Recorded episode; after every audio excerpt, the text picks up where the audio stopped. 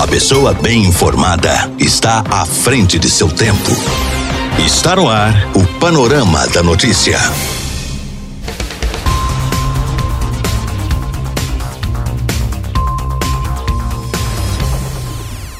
Olá, boa tarde. Hoje é terça-feira, dia 15 de dezembro de 2020 e está começando o Panorama da Notícia, um programa jornalístico com abrangência regional do Alto Paranaíba. Eu sou Ítala Ferreira e te faço companhia até o meio-dia e meia aqui na Rádio Paranaíba. Fique ligado e muito bem informado. O nosso compromisso é com informação séria e imparcial. É o jornalismo da Paranaíba FM disponibilizando seu espaço a serviço da comunidade neste país chamado Brasil. Mais um dia está começando, é mais uma oportunidade de sermos ainda mais felizes. Você está na Rádio Paranaíba a rádio que é a sua voz. Tenha uma boa tarde e confira agora os principais destaques do Panorama da Notícia. Nesta edição do Panorama da Notícia, você vai saber que. A Anvisa diz que a autorização para uso emergencial de vacinas poderá ser dada em até 10 dias. Covid-19 faz explodir atendimentos de casos clínicos em hospital referência no estado. Heróis da pandemia, fisioterapeuta conta sobre a rotina da reabilitação após Covid-19.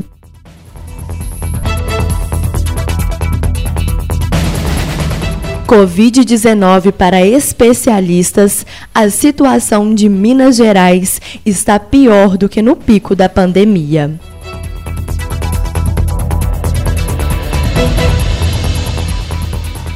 Tudo isso e muito mais aqui no Panorama da Notícia. A sua voz está no ar em 99,5. Rádio Paranaíba.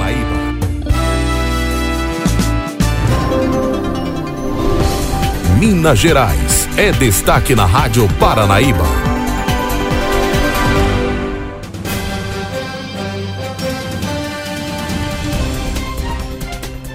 Covid-19 para especialistas, a situação de Minas Gerais está pior do que no pico da pandemia.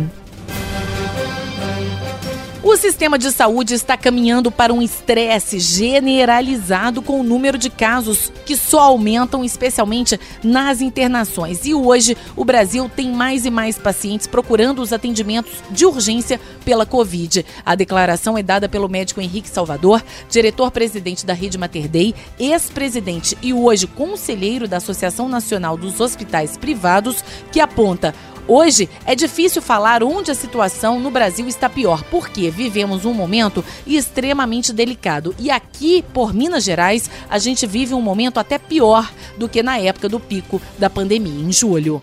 No momento, nós vivemos uma situação pior não apenas em Minas Gerais, mas em diversos estados brasileiros, com exceção talvez do Ceará, do Amazonas, do Maranhão, todos os outros estados experimentaram um aumento do número de casos de Covid-19 nos últimos dias, né, nas últimas semanas. Isso é preocupante porque realmente existe o risco de um estresse grande no sistema de saúde uma falta de leitos para atender a demanda que pode vir a ser gerada.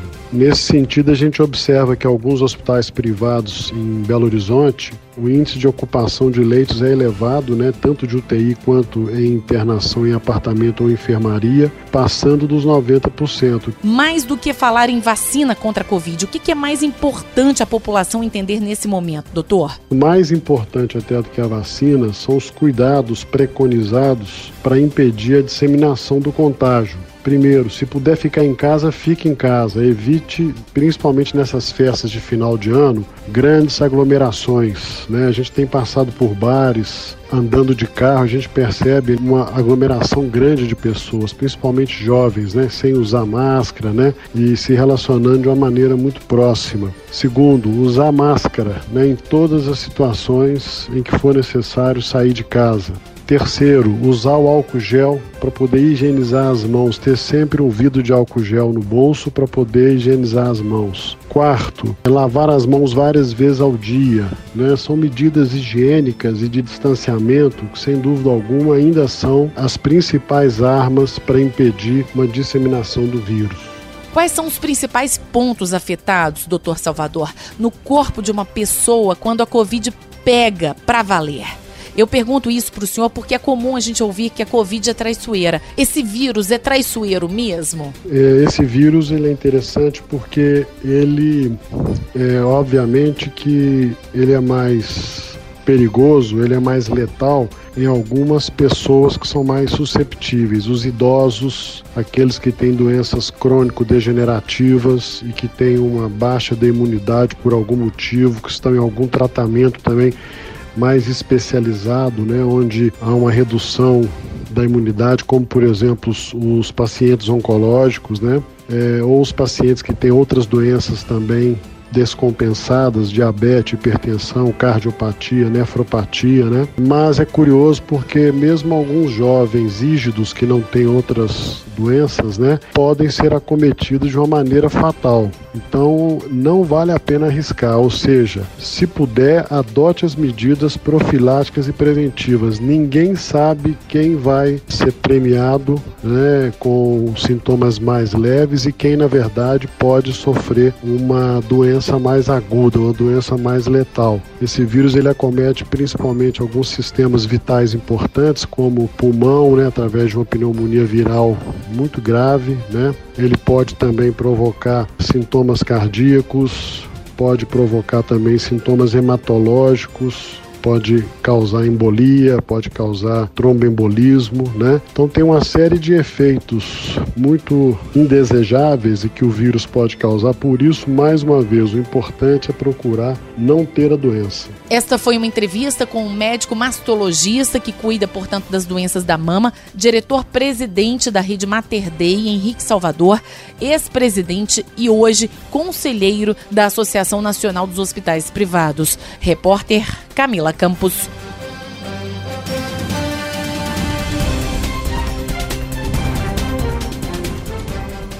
A Anvisa diz que a autorização para uso emergencial de vacinas poderá ser dada em até 10 dias.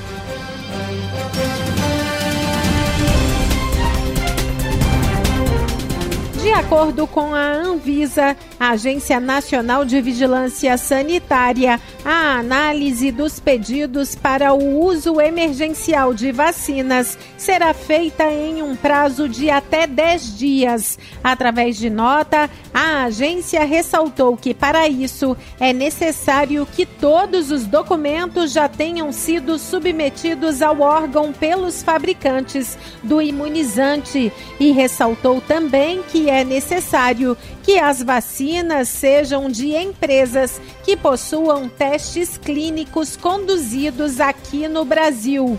A agência informou também que o simples registro emergencial por órgãos de outros países não basta para replicar a aprovação aqui no país. O posicionamento da Agência Nacional de Vigilância Sanitária ocorre depois do governo de São Paulo anunciar que vai pedir o registro definitivo e também o emergencial da Coronavac e que conta com a aprovação da agência local na China para acelerar o prazo de registro aqui no Brasil. A Anvisa disse ainda que está trabalhando em tempo integral, inclusive nas semanas de Natal e Ano Novo, para avaliar os procedimentos relacionados às vacinas contra a Covid-19.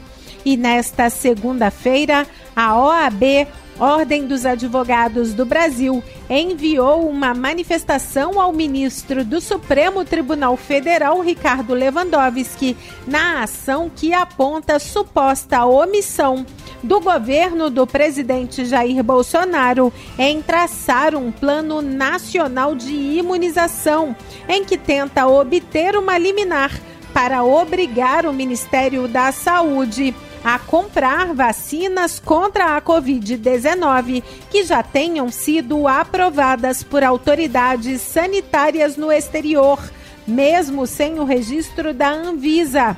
É o caso, por exemplo, da vacina da Pfizer, que já começou a ser usada no Reino Unido e também nos Estados Unidos.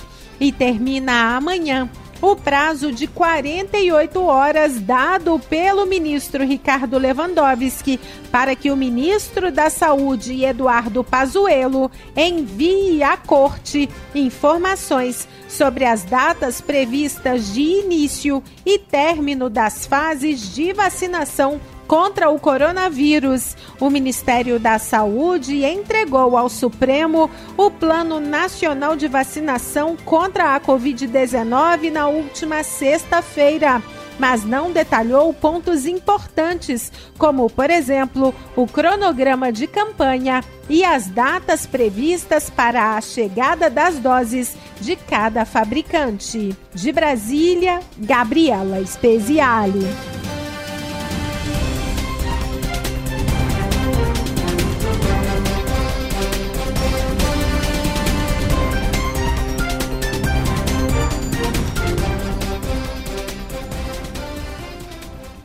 Covid-19 faz explodir atendimentos de casos clínicos em hospital referência no estado. Surpresa no balanço de atendimentos deste ano de 2020 no Hospital João 23 em Belo Horizonte. Mesmo sendo referência em politraumatismo, queimados e intoxicações, o pronto-socorro recebeu quase 12 mil pacientes com casos clínicos. No ano passado, esse tipo de atendimento não estava nem entre os cinco primeiros no balanço. Agora, em 2020, em segundo lugar, ficaram as quedas, com quase 9 mil atendimentos. Em terceiro, ingestão de corpo estranho, 4.300 pacientes. Na sequência, em quarto lugar, vítimas de acidentes com motos, 4.100, o que foi outra surpresa, porque essa modalidade estava praticamente no topo do ranking de atendimentos em 2019. O gerente médico adulto do HPS, o cirurgião Rodrigo Musi, explica que a Covid-19 foi a grande responsável pela explosão de casos clínicos no João 23.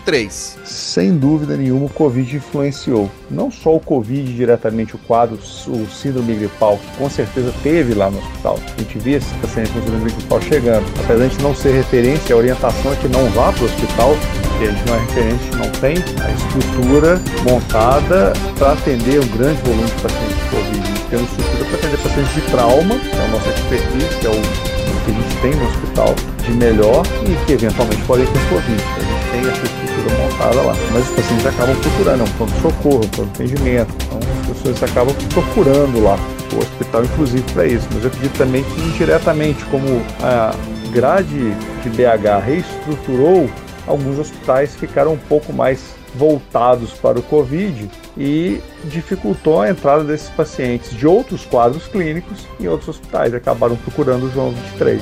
Rodrigo Musi fala agora da preocupação com os acidentes domésticos, que levaram quase 9 mil pessoas ao João 23 este ano quantidade de acidentes domésticos com as pessoas ficando em casa acabam aumentando. São acidentes potencialmente graves e muito facilmente preveníveis. Só tomar cuidado com tudo que for fazer em casa, usar as proteções adequadas, verificar se as escadas de casa de, de montar, quem sobe para tocar uma lâmpada, verificar se elas estão firmes, tomar todos os cuidados para fazer essas coisas, mas são acidentes que realmente frequentemente acontecem e sempre são muito frequentes lá no hospital. Esse ano também foram bem frequentes porque as pessoas estão ficando mais em casa. O cirurgião comenta agora que o isolamento social por causa da pandemia contribuiu para a redução dos acidentes com motos. Ah, é, os acidentes de trânsito, de modo geral, especificamente os de moto, que são sempre os mais comuns, diminuíram muito esse ano. Com o isolamento, somente nos primeiros meses aí do ano, lá de abril, março, maio até junho, diminuíram muito a quantidade de acidentes de trânsito. Não necessariamente diminuíram as gravidades. Os acidentes graves de estradas acabaram acontecendo, mas diminuiu muito a quantidade de acidentes de trânsito, porque as pessoas, como eu disse, estavam ficando mais em casa, a chance de sofrer um acidente é menor. Com prudência no trânsito, mesmo com muita gente, com mais veículos,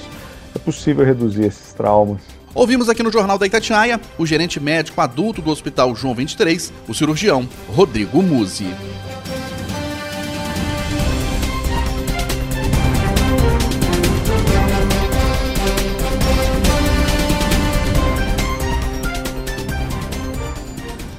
Heróis da Pandemia, fisioterapeuta, conta sobre a rotina da reabilitação após Covid-19.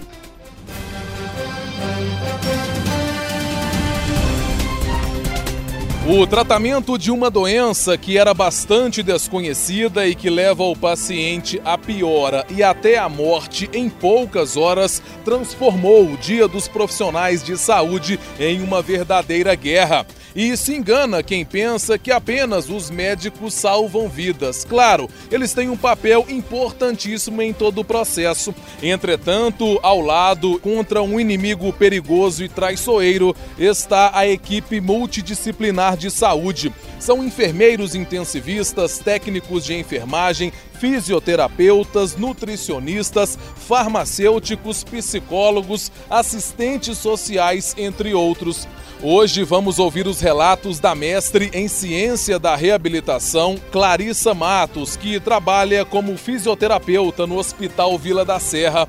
Ela conta o que presenciou durante a pandemia. Aqui no hospital nós temos um grupo de quase 40 fisioterapeutas. Nosso primeiro paciente internou aqui em março de 2020 e até hoje nós temos pacientes confirmados e suspeitos internados tanto na UTI como na, na unidade de internação. E como é a rotina da fisioterapia após a doença? Desde o início do dia, preciso determinar qual o fisioterapeuta que vai ficar responsável pelo Covid, tanto na unidade de internação quanto na, nas UTIs, é, porque não, esses fisioterapeutas não podem ficar saindo dos setores.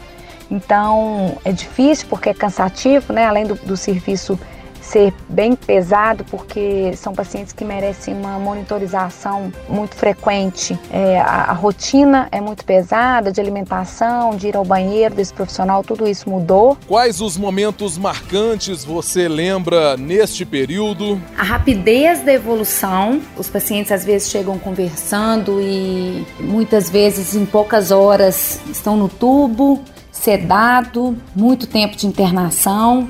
É, isso assustou todos nós profissionais da terapia intensiva e principalmente os profissionais que lidam com os pacientes críticos. Uma parte muito triste também que a gente vivenciou nesse momento foi as pessoas não poderem visitar os seus parentes doentes. E família é sempre um conforto e a gente via a tristeza das pessoas que só iam fazer a visita, mas que não podiam ver os seus parentes, né? Isso foi muito triste. A gente nunca vivenciou isso. Várias vezes eles choravam e a gente acaba se emocionando, chorando junto, porque foram momentos difíceis para eles. Qual foi sua maior emoção passando por todo esse processo? Consegue descrever para gente? Quando os pacientes do Covid vão embora, é muito emocionante. Né? Os profissionais ficam emocionados de ver as famílias recebendo novamente esses pacientes a gente vê nos olhos desses pacientes o medo que eles tiveram de ficar internado e quando vão embora a esperança novamente, né, para essas pessoas e a equipe normalmente fica muito emocionada. A humanização no tratamento realmente faz a diferença? O paciente que sai melhor, sai melhor porque é cuidado por uma equipe multidisciplinar que se uniu muito, é, nutricionistas, enfermeiros, fisioterapeutas, psicólogos, fonodiólogos, mas a doença ainda não acabou. Né? Nós estamos aptos a receber os pacientes, mas vários deles ainda se agravam. Infelizmente, quando tivemos perda, é, essas perdas foram muito sofridas por todos nós, né? Mesmo já acostumados a lidar com o paciente crítico, essas perdas são sentidas não só pelos familiares, mas pelas pessoas que trabalham. Então nós precisamos continuar tomando as precauções. Ouvimos a mestre em ciência da reabilitação Clarice Matos, fisioterapeuta do Hospital Vila da Serra em Nova Lima. Amanhã, terceiro dia da nossa série de reportagens sobre os heróis anônimos na pandemia, vamos ouvir o relato do médico Fernando Dornas, que vai detalhar como as informações de tratamentos sem comprovação científica pioraram ainda mais o combate contra o coronavírus. Repórter Clever Ribeiro.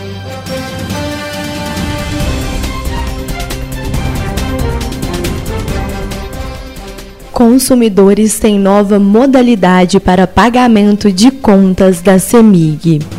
A parceria entre a CEMIG e a PicPay promete facilitar bastante a vida do cliente mineiro na hora do pagamento da conta de luz. Alguns benefícios são oferecidos até o dia 12 de janeiro para quem aderir à nova forma de pagar a fatura. Por causa da pandemia, muitos clientes têm evitado sair de casa e estão optando por efetuar os pagamentos online. Quem detalha é o analista de arrecadação da CEMIG, Jomerson Silva Neves. Trazendo mais uma facilidade para que os clientes possam realizar o pagamento das faturas de energia elétrica, a CEMIG estabeleceu uma parceria com o aplicativo PicPay, o PicPay é um aplicativo de celular que funciona como uma carteira digital. Nele é possível realizar diversas operações financeiras, dentre elas pagamentos. Outro benefício na utilização do aplicativo é o chamado cashback, que é o dinheiro de volta através de transações realizadas. Para novos usuários do aplicativo, será oferecido cashback de até R$ 10 para os clientes que realizarem o pagamento da fatura através do aplicativo. Caso o cliente queira realizar o parcelamento, também será possível que se faça através do aplicativo com cashback de 20% para parcelamentos até 12 vezes, de 10% para parcelamentos de 6 a 11 vezes e de 5% para parcelamentos de 2 a 5 vezes. Essas condições serão válidas até o próximo dia 12 de janeiro. E por que a Semig firmou esta parceria com a PicPay? Explica pra gente. A parceria vem ao encontro das mudanças tecnológicas que vêm ocorrendo, principalmente em relação a pagamentos, e dá mais essa oportunidade para os clientes pagarem as suas faturas através do seu celular, sem precisar sair de casa e encarar filas, principalmente neste momento de pandemia. Ouvimos o analista de arrecadação da CEMIG, Jomerson Silva Neves. Repórter Clever Ribeiro.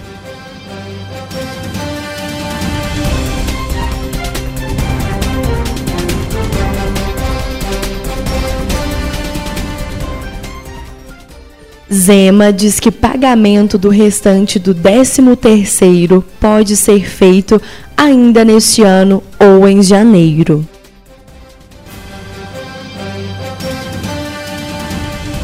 Governador Romeu Zema disse hoje em entrevista coletiva na cidade administrativa que o anúncio sobre o restante do pagamento do 13º salário pode até ser feito ainda no fim deste ano ou em janeiro, mas que a quitação ocorrerá de forma mais rápida se a privatização da Codemig, a Companhia de Desenvolvimento de Minas Gerais, for aprovada pela Assembleia Legislativa. Com relação ao 13º, a notícia que nós temos é que já foi divulgada que nós estaremos pagando uma parcela de dois mil reais esse mês e que inclusive vai estar quitando o 13º de quase 40% funcionalismo. Sobre janeiro, nós temos de esperar é, o final do ano ou o início do mês para que a Fazenda tenha uma previsão. Queremos fazer isso o quanto antes para que o funcionalismo público possa se programar melhor. Eu volto a frisar aqui que o Estado Caso tenha a aprovação da privatização da Codemig, terá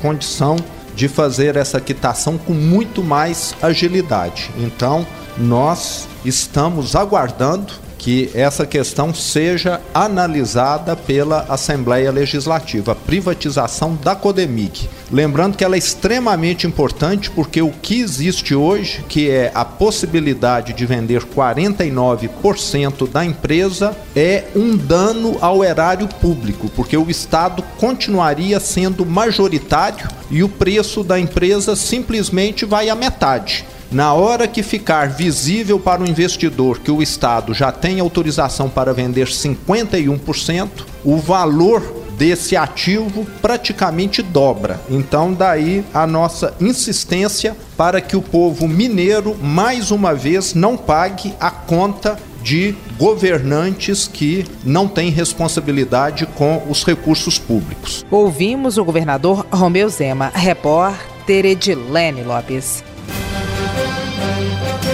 STF derruba medida do governo federal que zerou impostos sobre importação de armas ministro do Supremo Tribunal Federal, Edson Fachin, derrubou hoje a decisão da semana passada da Câmara de Comércio Exterior, a CAMEX, vinculada ao Ministério da Economia, de zerar a alíquota para importação de revólveres e pistola. Na prática, Fachin suspendeu a decisão e, com isso, fica mantido o imposto de importação atual, que é de 20% sobre o valor da arma.